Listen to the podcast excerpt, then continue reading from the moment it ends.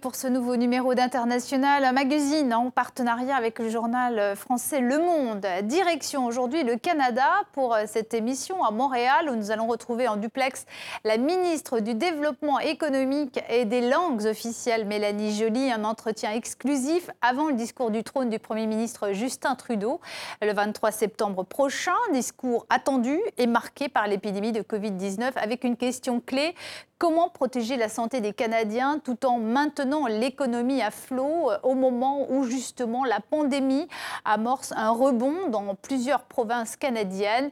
Bonjour Mélanie Joly, merci d'avoir accepté de répondre aux questions euh, de TV5 Monde et du journal Le Monde. Euh, Nicolas Boursier est à mes côtés aujourd'hui pour conduire cet entretien. Et on commence tout de suite cette émission en douceur avec cet extrait de la chanson Ce soir, l'amour est dans tes yeux.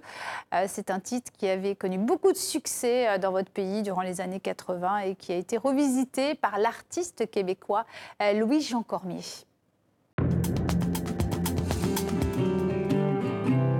Mais après, auras-tu?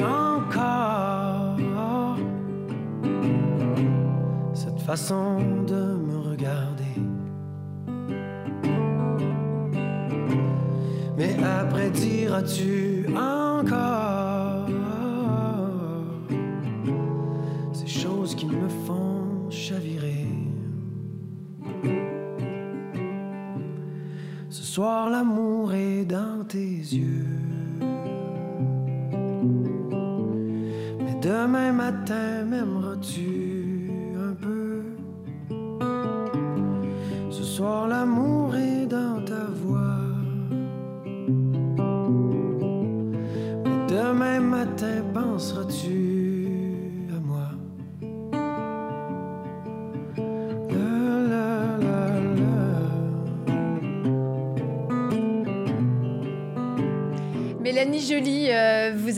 Cette chanson comme étant l'une de vos préférées. On en profite hein, cette période de pandémie, ça fait pas de mal. Pour vous demander comment se porte le monde de la culture au Canada ben, c'est sûr que j'imagine comme en France, le monde de la culture est très affecté par euh, euh, les mesures sanitaires qui sont mises en place par nos autorités de santé publique. Et donc, euh, le milieu de la, culture a besoin d'aide et c'est pour ça qu'on répond, on répond présent euh, en les aidant. Euh, en même temps, je vous dirais que les arts vivants sont encore plus affectés que les arts numériques et c'est pourquoi présentement on travaille, on planche sur des solutions. Comment soutenir justement ce secteur? Mais on est arrivé à différentes façons. mon collègue, le ministre de la Culture, était en mesure de, d'annoncer euh, différentes formes d'aide directe via le Conseil des arts du Canada, via l'augmentation des fonds euh, qui, sont, qui sont liés au domaine de la production, euh, au, domaine, au domaine aussi des arts vivants, etc. mais en même temps, je vous dirais que la plus grande forme d'aide au secteur, c'est aux artisans directement parce que en tant que gouvernement, on est arrivé avec une aide qui visait à, à, vraiment offrir davantage de, de fonds à toutes les personnes qui avaient perdu leur emploi, étant donné le confinement. On, appelait ça, on appelle ça la prestation canadienne d'urgence. Et c'était un 2000 dollars par mois euh, pour euh, des personnes qui n'étaient pas en mesure euh, de pouvoir avoir un emploi étant donné les conséquences du confinement. Alors, et puis, cette mesure est toujours en place et peu à peu, on est en train de trouver d'autres formes d'aide directe. Merci. Avant de poursuivre justement cet entretien, je vous propose, Mélanie Joly, de revenir sur votre parcours avec le focus d'Anne-Sophie Pierry et Frédéric Bonnet. Un air de campagne et des potagers qui s'invitent dans les rues.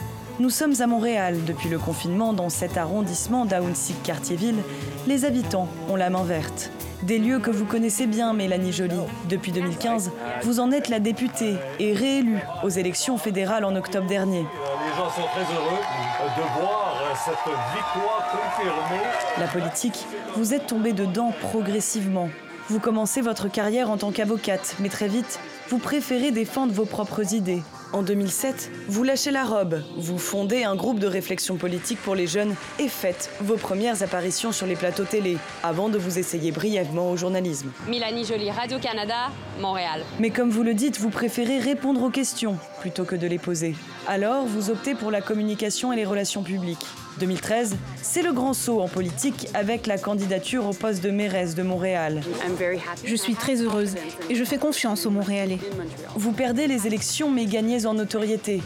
La politique fédérale vous sera offerte par Justin Trudeau. Vous voilà, ministre du patrimoine canadien et des langues officielles. En 2017, vous soutenez le Premier ministre et son idée de ne pas taxer la plateforme Netflix. Votre gestion du dossier provoque un tollé. Vos nominations suivantes au gouvernement seront moins exposées. En novembre dernier, vous êtes nommé au poste de ministre du Développement économique et des langues officielles.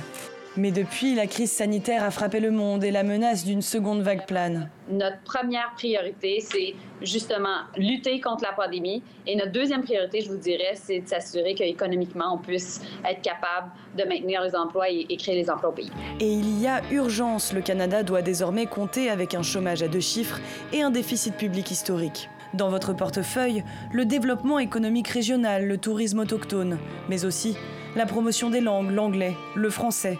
Des dossiers, avez-vous dit, qui vous passionnent et vous marquez des points. Au sommet des chefs d'État francophones, il y a deux ans, vous êtes parvenu à initier la plateforme numérique TV5 Monde Plus, entièrement francophone et gratuite, lancée dans le monde entier il y a quelques jours.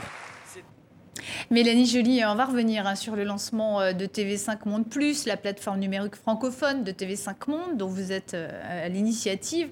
Euh, mais avant tout, on va revenir à cette actualité qui nous préoccupe tous. Hein. Il s'agit de la situation sanitaire. Euh, le Canada est-il à l'aube d'une seconde vague épidémique, notamment avec l'arrivée de l'automne? Vous redoutez? Euh, oui, ben, on se prépare parce que lorsqu'on regarde les cas au pays, 40% d'augmentation des cas au cours des deux dernières semaines. Euh, les enfants ont recommencé à aller à l'école, c'est la rentrée scolaire ici, euh, et puis peu à peu, on doit se préparer au fait que les gens ont, ont davantage d'activités à l'intérieur parce que, comme vous le savez, au Québec, au, au Canada, ben, l'automne arrive et nécessairement il fait plus froid. et ça, ça fait en sorte que c'est propice à la contamination communautaire. Donc, présentement, c'est vraiment notre priorité de, contrer la, en fait, la contamination communautaire, donc l'évolution du virus. Bon, bonjour, Madame la Ministre. Le, une question sur la répartition géographique. Comment vous expliquez que la partie francophone, le Québec, enregistre plus de la moitié des morts? On, est à peu près à 10 000 décès enregistrés depuis le début de la pandémie. Euh, comment se fait-il que le Québec et Montréal, d'où vous venez, soient si durement touchés? C'est une bonne question. Euh, c'est exactement pourquoi le gouvernement du Québec a décidé de faire une enquête euh, sur, euh, sur l'état de nos hébergements de soins de longue durée. Donc, on appelle ça les CHSLD au Québec. mais il va de soi que dans un contexte de deuxième vague, il serait inacceptable d'avoir d'avoir des conditions qui étaient celles qui prévalaient au mois de au mois de mars et avril dernier. Et donc, c'est notre préoccupation principale, être là pour la santé des Québécois, des Canadiens et, et surtout euh, celle de nos aînés qui sont des personnes qui sont plus vulnérables. Euh, Mélanie Joly, euh, le Canada n'était pas complètement confiné, le confinement n'était pas strict. Euh, Est-ce que pourtant un reconfinement, en tout cas une, on va dire une, une, un durcissement des mesures pour lutter contre Covid-19 est envisagé d'ores et déjà? Bien, je pense que les provinces et territoires sont vraiment euh, avec différents scénarios. Euh, mais vous devez comprendre que le gouvernement fédéral au Canada, on, ne gère pas les systèmes de santé. Ce sont vraiment les provinces et territoires. Et puis nous, on est là pour les aider, soit via euh, des transferts, soit aussi via tout ce qui est en lien avec la recherche pour trouver un vaccin, pour trouver des médicaments aussi pour contrer les symptômes et, euh, et vraiment aider au niveau de l'approvisionnement pour le matériel de protection individuelle qui est clé pour nos infirmières, nos médecins, donc le personnel, médical et aussi toutes les personnes qui travaillent avec le public. Euh, on est prêt aussi, en tant que gouvernement fédéral, on l'a démontré depuis le début de la pandémie, d'être là vraiment pour aider les gens, donc la santé financière des gens. Et, et je pense que c'est là que le gouvernement fédéral joue un plus grand rôle. Et, c'est là qu'en tant que ministre économique, je pense que j'ai encore plus d'impact, c'est-à-dire de pouvoir euh, soutenir via différents programmes, tantôt de l'aide directe aux gens, tantôt de l'aide directe aux entreprises pour maintenir les emplois et aussi en créer. Mélanie Joly, euh, euh, le Canada est, un pays fédéral. Est-ce que justement c'est un avantage, le fait que les provinces aient beaucoup de pouvoir, c'est un avantage pour lutter contre cette épidémie ou est-ce qu'au contraire ça peut constituer un inconvénient? Bien, Je vous dirais qu'on a, on a appris d'autres euh, pandémies comme la H1N1, euh, où à l'époque, euh, il avait été euh, euh, recommandé de mettre sur pied une structure nationale euh, des ministres de la Santé, donc ministre de la Santé fédérale et ministre de la Santé des provinces et territoires, pour collaborer euh, pour contrer toute forme de, nouvelles pandémies. Et c'est pour ça qu'on a agi ensemble. Il y a une très grande collaboration au niveau fédéral, au niveau provincial. Puis en même temps, je vous dirais que le fait que le Québec, les provinces, les territoires soient en charge des systèmes de santé, ça fait en sorte qu'il y a une relation plus directe entre, euh, entre les citoyens et euh, le palier gouvernemental plus proche d'eux. Alors, je pense qu'on a le meilleur des deux mondes. Nicolas Borsi, vous avez une question. Oui, vous avez euh, dit que vous, aviez, vous étiez le gouvernement qui avait fait le plus au monde pour, pour aider et les entreprises et les citoyens. comment, comment vous avez réussi un tour de force pareil en donnant pratiquement 2000 dollars par mois après plus de 8 millions de personnes, à donnant aux entreprises, en aidant sur les crédits? Comment euh, vous avez réussi dans votre coalition à faire passer un programme aussi gigantesque? Je pense qu'avant la pandémie, la, euh, position euh, budgétaire du Canada, était très bonne. On était en collaboration avec, enfin, lorsqu'on se compare avec l'Allemagne, on avait vraiment une, approche budgétaire qui, qui, était somme toute semblable. Et donc, on est rentré dans la pandémie alors que le taux de chômage était bas au pays, il y avait une croissance économique. Et donc, ça nous a permis euh, par la suite de, faire les dépenses nécessaires pour, un, euh, vraiment contrer euh, toute forme de contamination communautaire, donc protéger la santé des gens, mais aussi être là pour que monsieur, madame, tout le monde puisse payer son loyer, payer son, hypothèque et, et, mettre de la nourriture pour la table. Et ce faisant, ça a diminué l'anxiété des, des, gens ici et ça fait en sorte qu'ils ont davantage respecter euh, les consignes de santé publique en restant à la maison. Maintenant, on est dans un autre univers où euh, on se prépare pour une deuxième vague, mais aussi euh, on regarde certains secteurs de l'économie qui ont été plus affectés. Il y en a quelques-uns comme le secteur du tourisme, le, le secteur des arts et spectacles, tout ce qui est en lien avec l'aérien, l'aéronautique, le détail et aussi le secteur de l'énergie. Et je pense que ce sera certainement dans nos priorités d'aider les, employés, les travailleurs qui sont dans ces secteurs-là. Justement, il va y avoir une série d'annonces le 23 septembre, puisque le Premier ministre Justin Trudeau euh, présentera son discours du trône, déclaration soumise à un vote de confiance, euh, qui doit fixer un cap, prendre des mesures, hein, on l'a dit, pour protéger la population sur le plan sanitaire, mais aussi garder à flot euh, l'économie du Canada.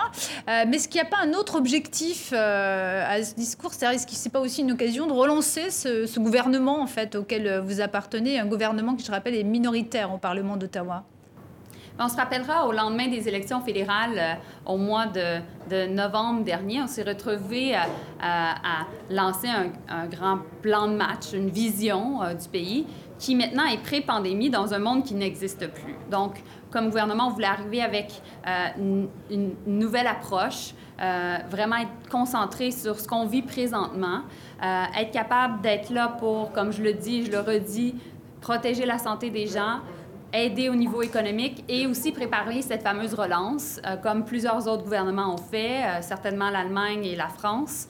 Et euh, pour nous, ben, pour stimuler la demande, stimuler l'économie, on va vouloir faire des investissements clés, notamment dans tout ce qui est relance verte. et dans les circonstances, on va pouvoir énoncer ces différentes priorités-là très bientôt, donc mercredi prochain, le 23 septembre. Vous redoutez une nouvelle échéance électorale s'il n'y a pas de vote de confiance? Bien, le premier ministre l'a dit. Euh, pour nous, on espère euh, qu'on va obtenir euh, l'appui des autres partis de, l'opposition. On, ne veut pas d'élection, on ne recherche pas d'élection, hein, alors qu'on gère une crise sanitaire historique. mais en même temps, si les oppositions ne nous offrent pas leur appui, bien, on partira en élection et ce sera aux Canadiens de décider.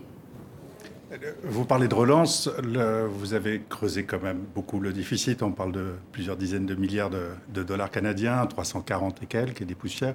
Euh, comment précisément, ou si vous avez une, indication ou des pistes, vous allez faire pour les, pour les mois qui viennent euh, notamment dans le côté pétrolifère, où on sait qu'en Alberta, par exemple, la crise est double, hein, avec la, chute du prix du pétrole, plus la crise et de la pandémie, la crise économique qui s'ensuit. Est-ce que vous avez quelques pistes précises sur ces dépenses futures?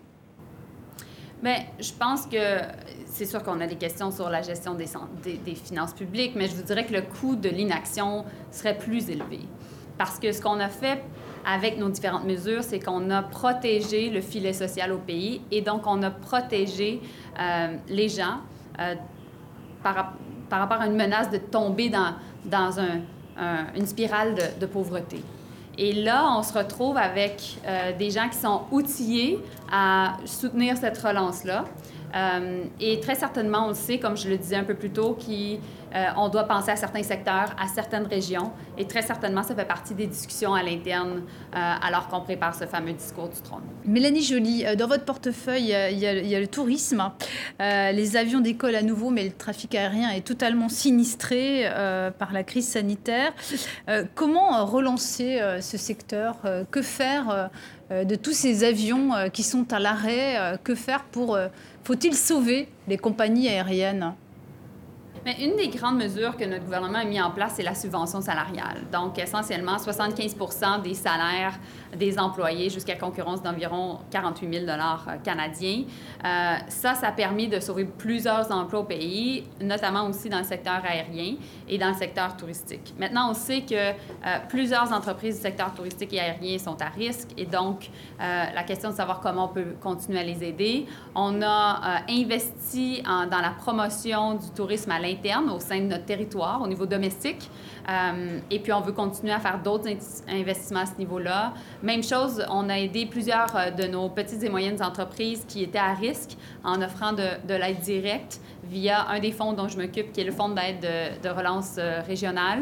Et, on doit continuer. On sait aussi que le secteur touristique est très présent dans nos régions, mais aussi dans nos grandes villes canadiennes, notamment à Montréal et à Toronto et à Vancouver.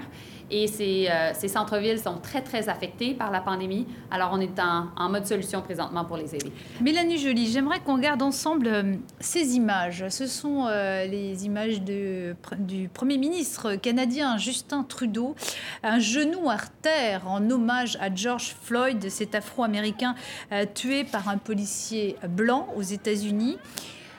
comment vous décririez, vous, aujourd'hui, l'état des États-Unis? Bien, c'est pas à moi de commenter l'état des États-Unis. Je peux vous parler du Canada, puis je peux vous parler de ce qui se passe ici.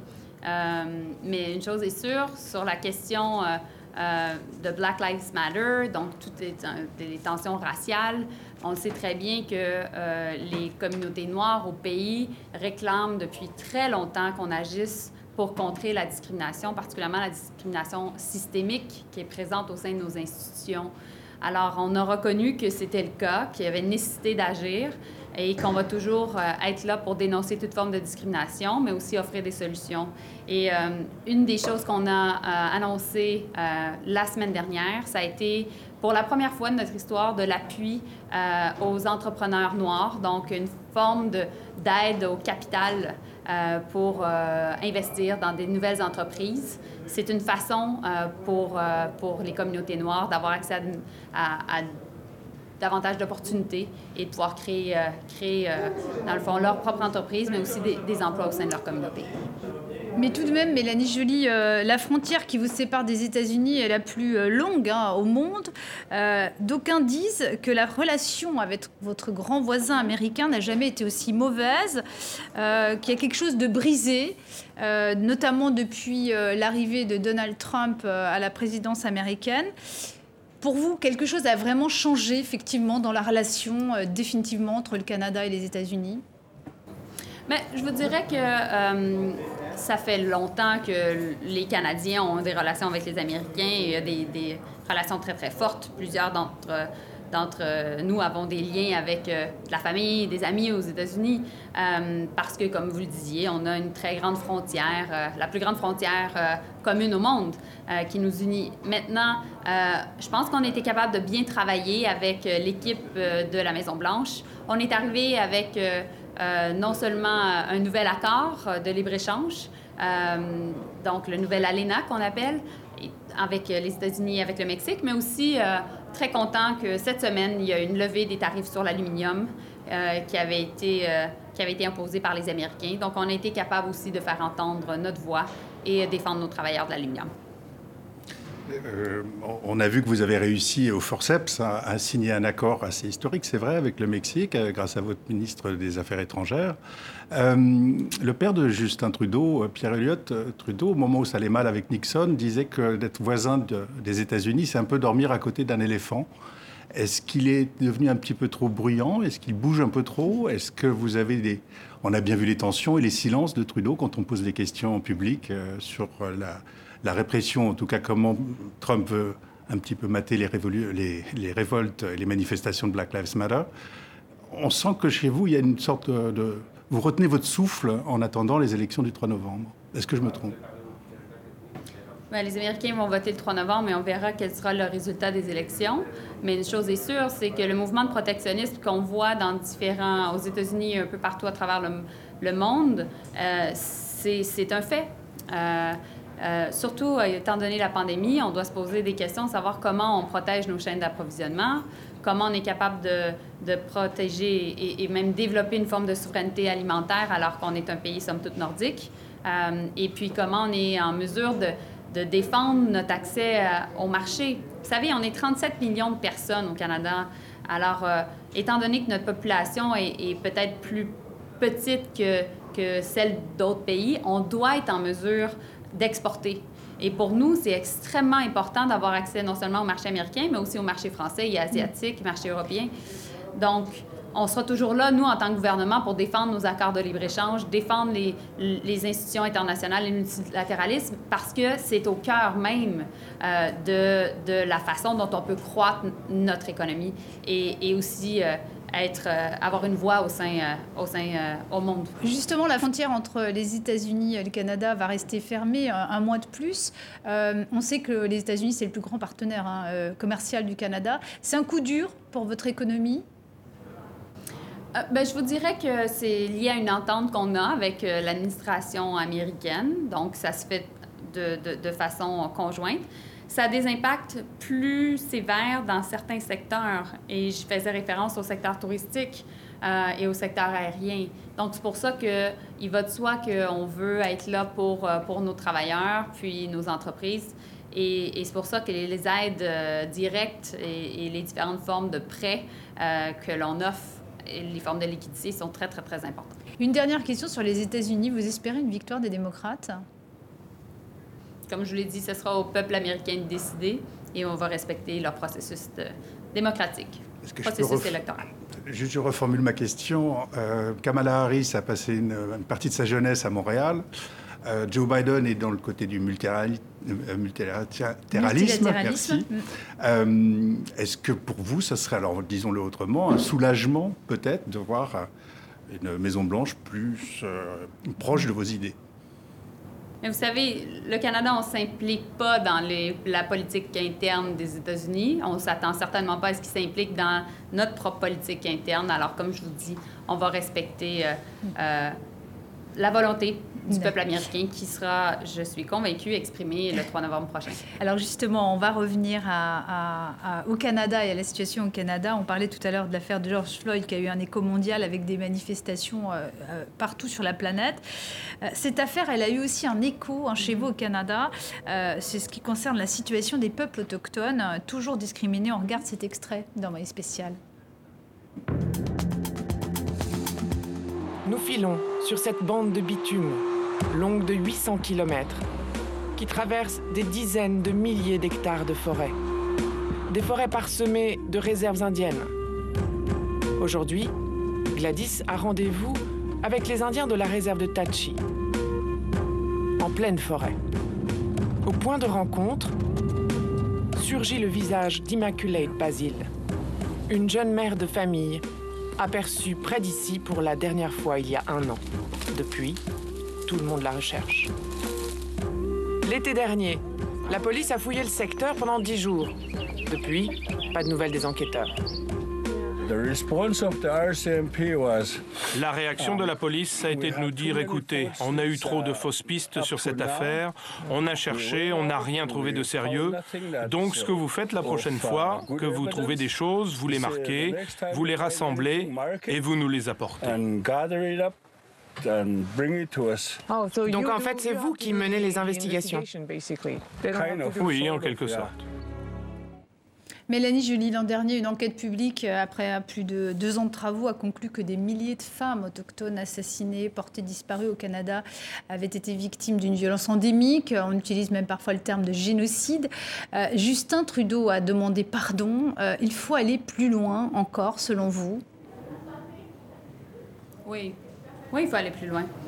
Parce qu'on sait qu'il euh, y a de la discrimination systémique intégrée au sein de nos institutions euh, à l'encontre des Autochtones. On le sait qu'il y a une tragédie nationale qui a lieu présentement alors que les femmes autochtones en particulier sont, sont, sont, sont victimes de discrimination et, et, non seulement de discrimination, mais aussi euh, euh, de violence.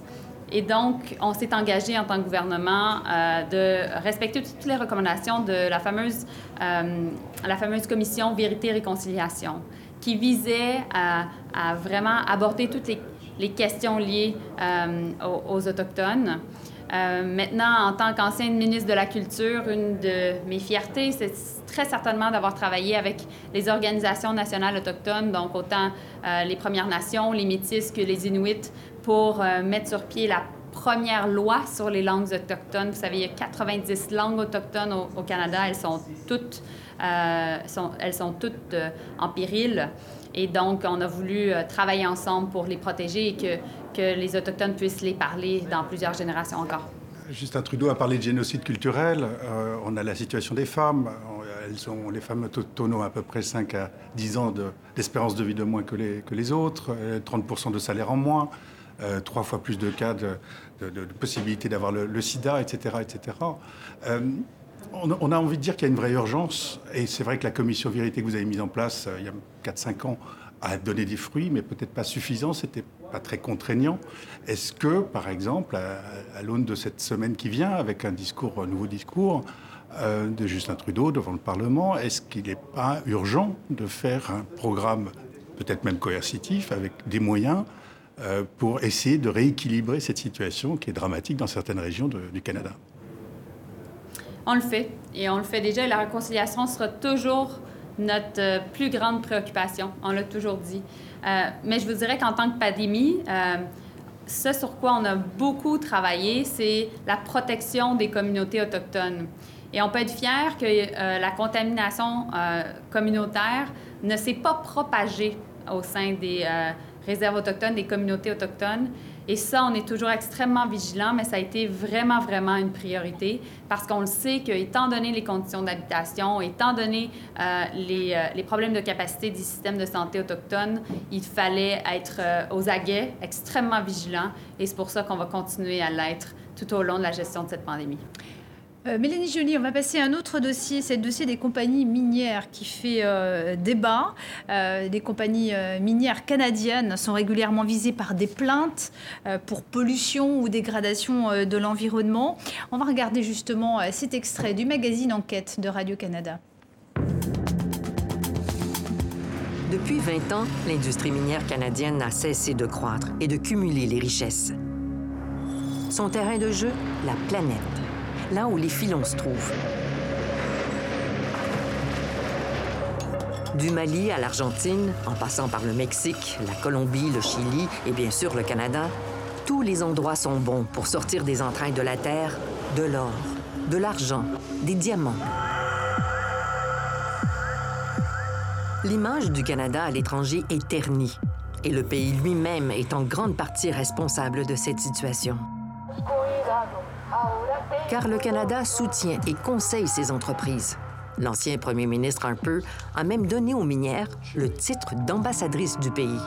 Le gouvernement canadien a écrit la loi minière colombienne.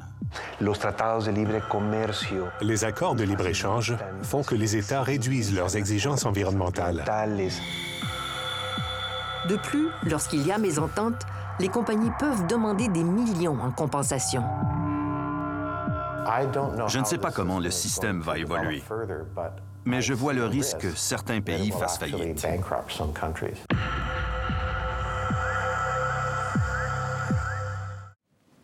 Mélanie Joly, ces compagnies minières, elles souvent le nom de Canadiens que le nom. il y a beaucoup d'entreprises hein, minières qui domicilient leur siège au Canada parce qu'ils savent que les lois leur sont plutôt favorables. Est-ce que selon vous, il faut vraiment accélérer, changer le code minier et durcir la législation? Mais vous savez que le secteur des ressources naturelles au Canada est important. Mon collègue euh, Seamus O'Regan, le ministre en charge, euh, travaille beaucoup avec le secteur euh, minier, mais surtout pour développer des formes de, de code d'éthique. On a mis en place, en tant que gouvernement, pour la première fois, un ombudsman pour permettre justement le respect des droits fondamentaux des différents peuples où les compagnies minières canadiennes opère un peu partout à travers le monde, euh, mais ce sera toujours euh, une préoccupation de notre gouvernement de respecter les droits fondamentaux des, des, peuples et, et, en fait un peu partout à travers, à travers le monde. Sur l'environnement, on sent la dépression tellement forte avec la crise économique, on l'a mentionné, mais toujours dans l'Alberta, plusieurs endroits, plusieurs entreprises demandent par exemple d'arrêter certaines mesures environnementales et notamment la taxe carbone. Comment un gouvernement comme le vôtre peut répondre en période de crise à de telles demandes de, géants du milieu euh, pétrolifère?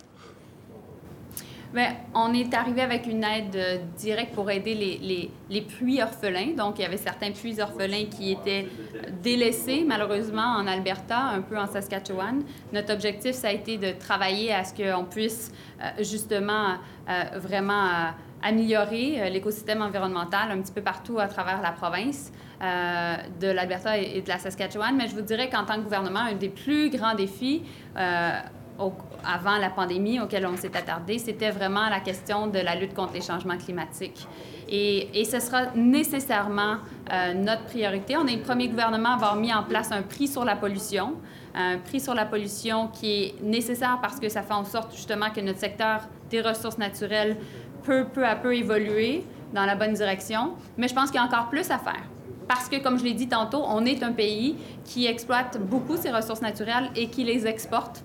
Alors, au même moment, on veut continuer à jouer un rôle, de leadership au niveau environnemental et c'est pour ça qu'on va nécessairement arriver avec un, plan de relance euh, verte euh, au cours des prochaines semaines. Euh, vous dites plus à faire. Justin Trudeau euh, l'a dit lui-même hein, pendant sa réélection, qu'il y a encore beaucoup à faire. Euh, son image s'est érodée, vous, le savez, après Paris, quand il a cette tentative de nationalisation de Trans Mountain, ce oléoduc qui partait de l'Alberta, encore elle, jusqu'à tout près de Vancouver. Est-ce que son image, par rapport aux faits, est-ce qu'il y a une distorsion entre les deux? Est-ce qu'elle est perceptible par vous et aussi de, la population canadienne. Bien, vous savez, tous les profits liés à, à l'éloduc vont aller nécessairement dans les technologies propres. Donc, c'est notre façon, peu à peu, d'entamer cette fameuse transition.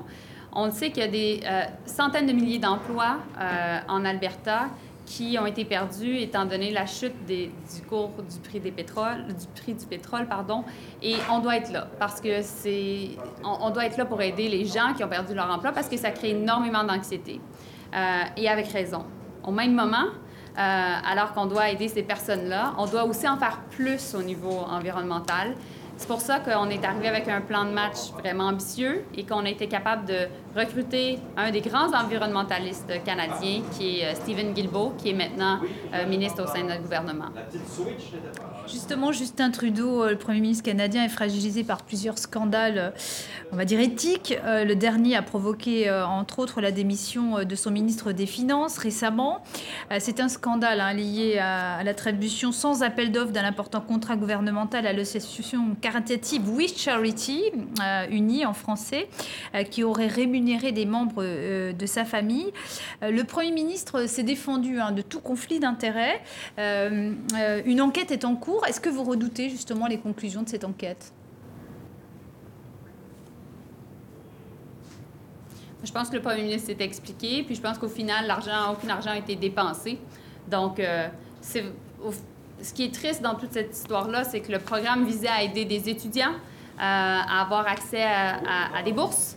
Et malheureusement, euh, étant donné les circonstances, ils n'ont pas eu accès à ces bourses. Et on sait que dans toute crise économique, c'est souvent les plus jeunes qui sont affectés parce que le taux d'emploi, le taux de chômage euh, devient extrêmement élevé. Alors, pour nous, notre priorité présentement, c'est comment on peut offrir des opportunités de scolarisation aux plus jeunes générations, mais aussi des opportunités d'emploi. Et ça va continuer d'être euh, ce sur quoi on va travailler euh, au cours des prochains mois. On va passer euh, à un autre sujet. Euh, on va parler de la 5G qui fait alors là débat un peu partout dans le monde.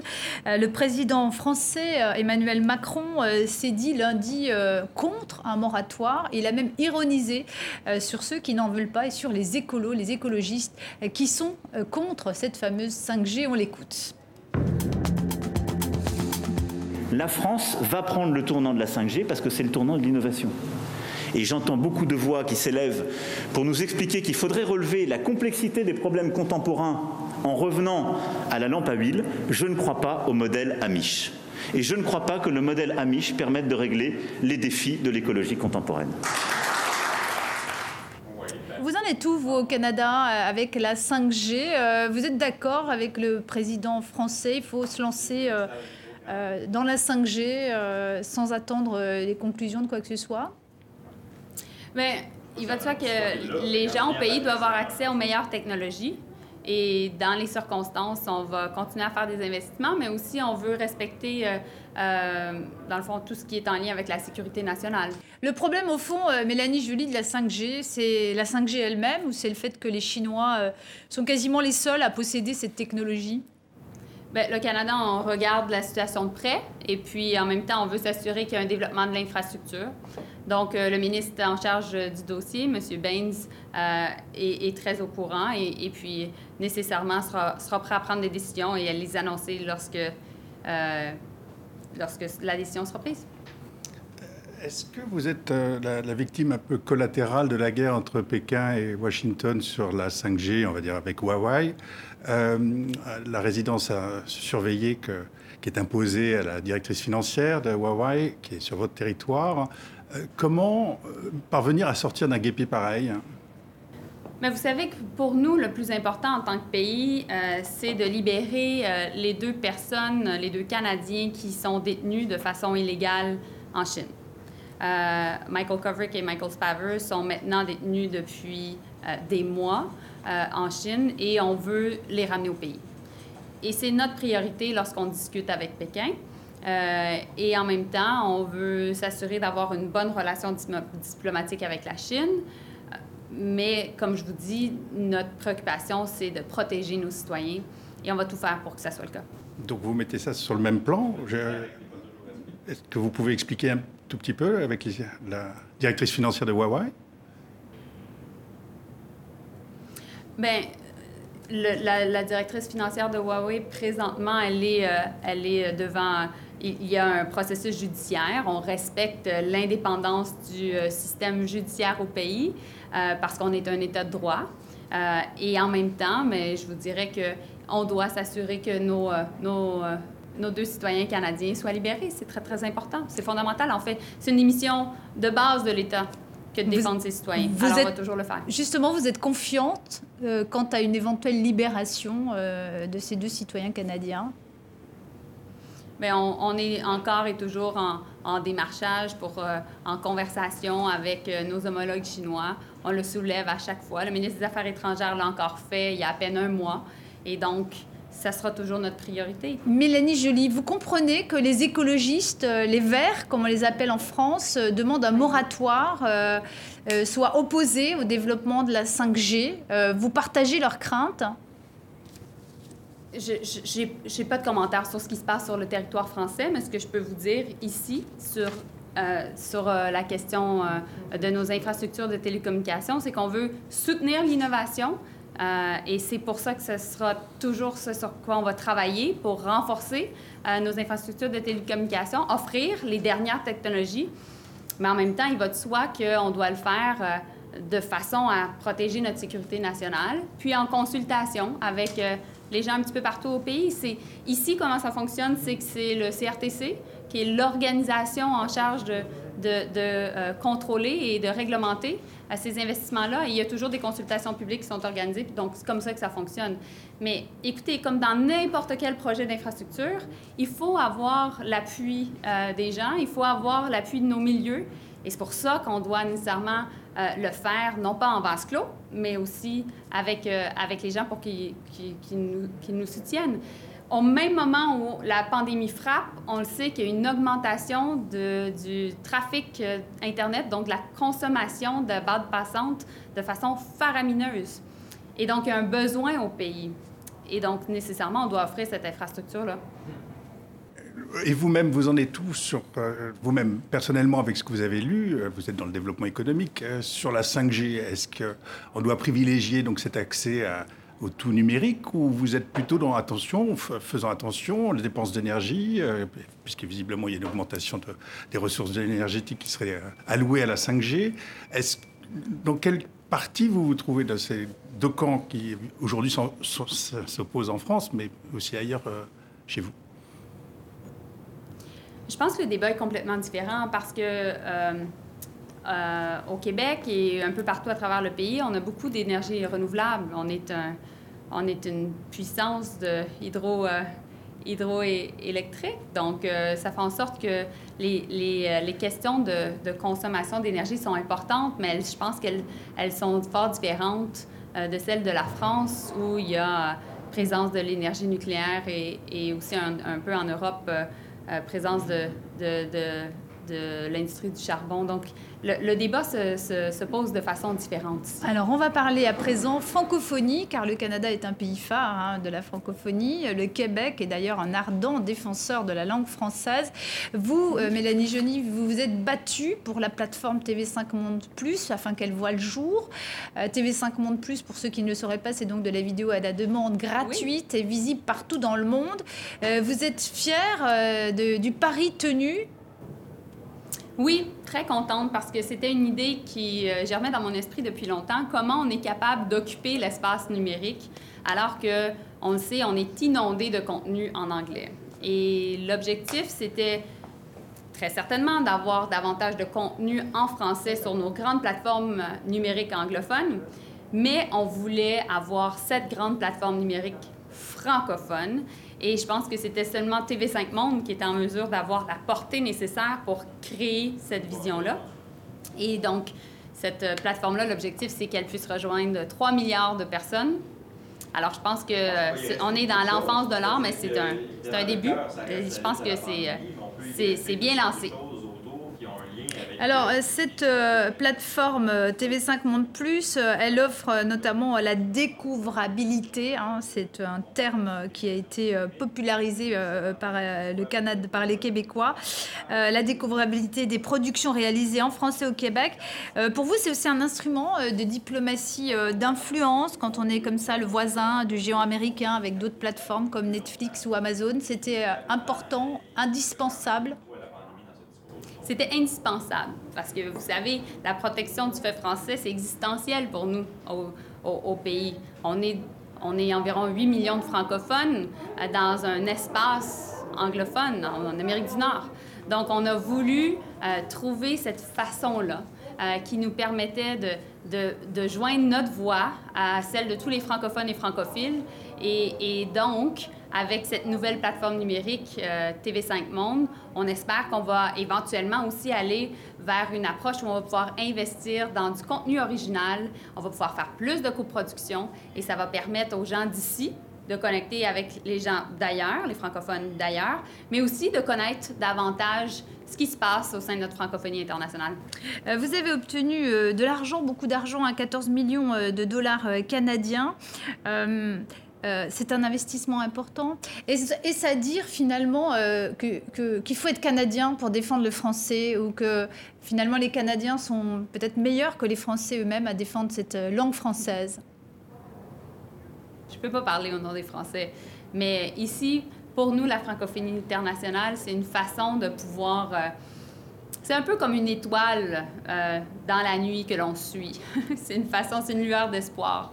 C'est de dire que dans le fond, on n'est pas seul, on est plusieurs. Et défendons notre langue et faisons en sorte que pour des générations encore, on parle le français. Et donc, notre société s'en vient de plus en plus numérique. On doit en prendre acte, on doit agir, on doit se protéger, mais aussi on doit promouvoir euh, notre culture et notre langue. C'est notre façon d'exister. Justement, on parle beaucoup de la taxation des GAFA.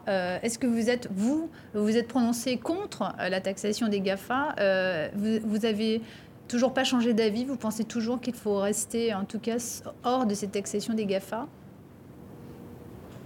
Google, Amazon Je suis très fière que mon gouvernement a reconnu l'importance de la taxation des GAFA. Je pense qu'il y a une évolution dans la pensée euh, au pays sur cette question-là. Il va de soi qu'on doit aller de l'avant, autant au niveau des taxes sur la consommation que aussi euh, euh, l'imposition des GAFA. Parce qu'au final, ça sera, c'est l'avenir de nos services publics et le financement de nos services publics qui est en jeu. Alors, c'est des bonnes nouvelles qu'on ait annoncé qu'on va aller dans cette direction-là. Maintenant, on a une nouvelle ministre des Finances et elle est très certainement saisie du dossier. Vous avez fait du chemin sur ces questions de taxation. Euh, vous vous souvenez évidemment, l'histoire avec Netflix, et vous avez dit d'une manière assez courageuse après que vous auriez peut-être dû agir autrement.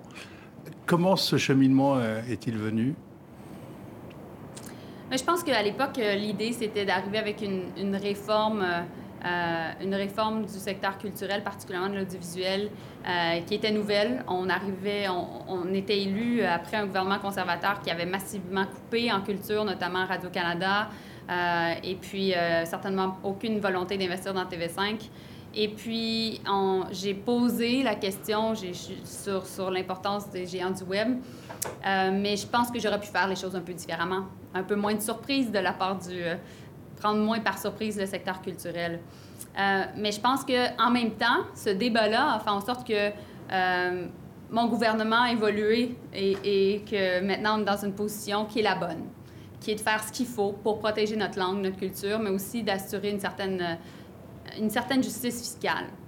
Alors, euh, je pense que, je pense que les, le temps fait bien les choses. Euh, cette plateforme TV5 Commande Plus, elle est là pour défendre bien sûr les contenus, mais aussi euh, la langue française. Euh, on a l'impression qu'il y a une urgence à défendre cette langue française face à un anglais omniprésent. vous ressentez, vous aussi, cette urgence à défendre la langue française? Bien sûr. Je suis francophone. En France, de nombreuses personnalités, ou même parfois à l'ONU ou ailleurs, les Français ont souvent tendance à, employer euh, plus volontiers, à parler plus volontiers en anglais. Euh, euh, comment, qu'est-ce que vous pourriez adresser comme message pour que les gens fassent un peu plus pour le français? Ben, D'une perspective canadienne, il faut toujours être vigilant, il faut toujours protéger notre langue et, et valoriser la maîtrise de la langue, la qualité de la langue. On dit souvent que l'avenir de la langue française est en Afrique. C'est là où il y a la plus grande démographie. Euh, comment faire justement pour qu'en Afrique, on continue à parler euh, français? C'est aussi une des vocations euh, de cette plateforme TV5 Monde Plus? Oui, bien, très certainement via le numérique, mais je pense que ça va passer beaucoup par la scolarisation. La scolarisation en français. J'espère que l'Organisation internationale de la francophonie, sous l'égide de Louise Mushikiwabo, va s'y pencher parce que c'est important. Euh, en même temps, la réalité du fait français euh, en Afrique est différente parce que c'est aussi associé à une histoire de colonisation. Donc, il doit y avoir une fierté, euh, une fierté de la langue, mais aussi un respect des différentes langues autochtones.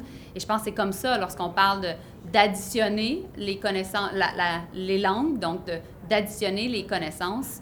français au pluriel, je pense que c'est la bonne attitude. Euh, parce que ça fait en sorte justement que la relation à la langue euh, devient saine et c'est comme ça qu'on assure sa pérennité. Merci beaucoup, euh, Mélanie Joly, euh, d'avoir répondu euh, aux questions de TV5 Monde. Merci à vous, Nicolas Boursier, de m'avoir accompagné. Merci beaucoup. merci beaucoup d'avoir répondu donc à toutes ces questions. Merci, à vous toutes et tous pour votre fidélité. on se retrouve la semaine prochaine pour un nouveau numéro d'International. À très bientôt. restez fidèles à TV5 Monde.